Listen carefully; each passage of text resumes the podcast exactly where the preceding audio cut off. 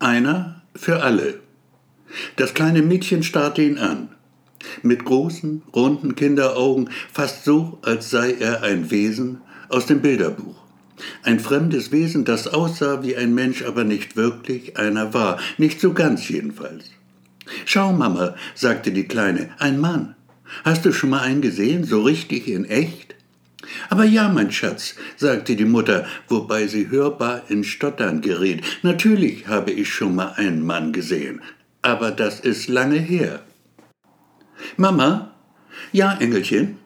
Wie lange ist lange? So lange wie du alt bist jetzt, ein kleines bisschen länger noch. Vier Jahre also, ganz schön lange ist das. Und dazu kommt ja noch das kleine bisschen mehr. Wie viel, Mama, ist ein kleines bisschen?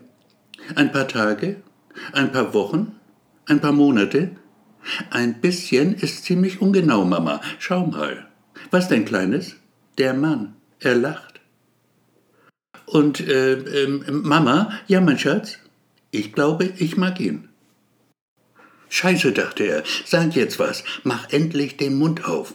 Und er musste schlucken und es fiel ihm schwer, seiner Stimme den nötigen Halt zu geben, als er sagte, Danke, kleines Mädchen, das freut mich. Sag mir deinen Namen, dann verrate ich dir meinen. Ist das okay?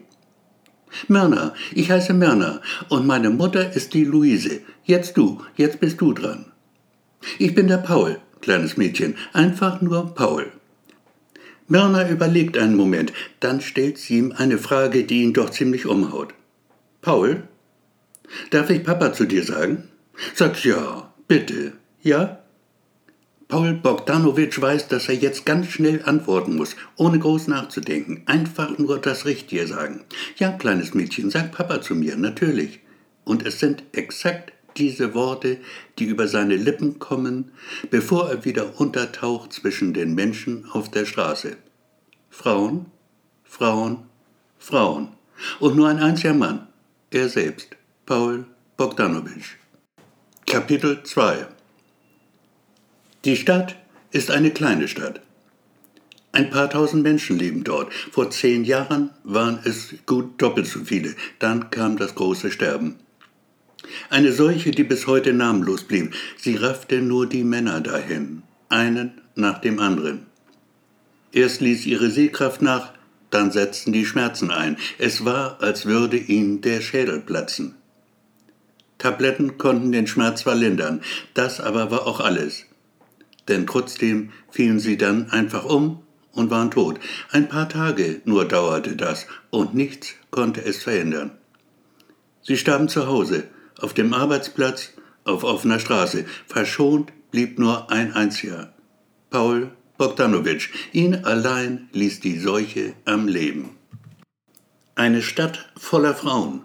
Nur Frauen. Und du mittendrin. Das kann, wenn du ein Mann bist, der die Frauen liebt, der Himmel auf Erden.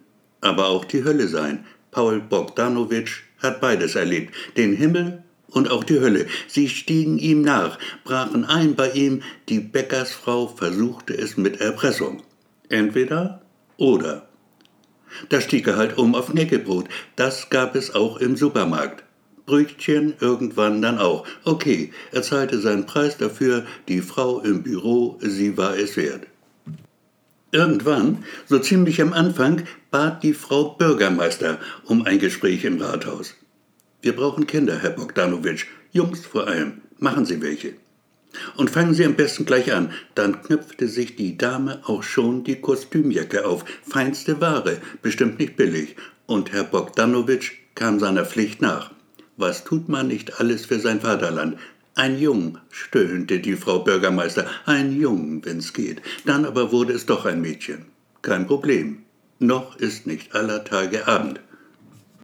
Paul Bogdanowitsch nimmt seine Aufgabe, der Stadt wieder auf die Beine zu helfen, keineswegs auf die leichte Schulter. Er bemüht sich redlich und mit Erfolg. Der Anblick Kinderwagen schiebender Frauen nimmt deutlich zu. Die verwaisten Spielplätze füllen sich wieder. Jahre ziehen ins Land, viele Jahre. Aus Kindern werden Erwachsene, aus Erwachsenen Paare, aus Paaren Eltern. Paul Bogdanowitsch geht auf die 50 zu, als er der Frau mit den roten Haaren begegnet. Tizian Roth, benannt nach dem italienischen Maler. Ihr Name fällt ihm sofort wieder ein. Luise, natürlich. Luise heißt die junge Frau. Anfang 30 muss sie jetzt sein. Sie haben sich nur einmal gesehen, ein paar Stunden lang, bei ihr zu Hause in einer winzigen Wohnung über der Werkstatt eines Schuhmachers. Dort haben sie miteinander geschlafen, hat er sie zur Mutter gemacht. Das freilich weiß er erst jetzt, wo er sie gesehen hat, seine Tochter Myrna. Vier Jahre ist sie alt und hat ihn gefragt, ob sie Papa sagen darf zu ihm. Ein Moment lang war er tatsächlich den Tränen nahe gewesen. Was ist er doch für ein Idiot. Kapitel 3 Mama, der Papa ist da.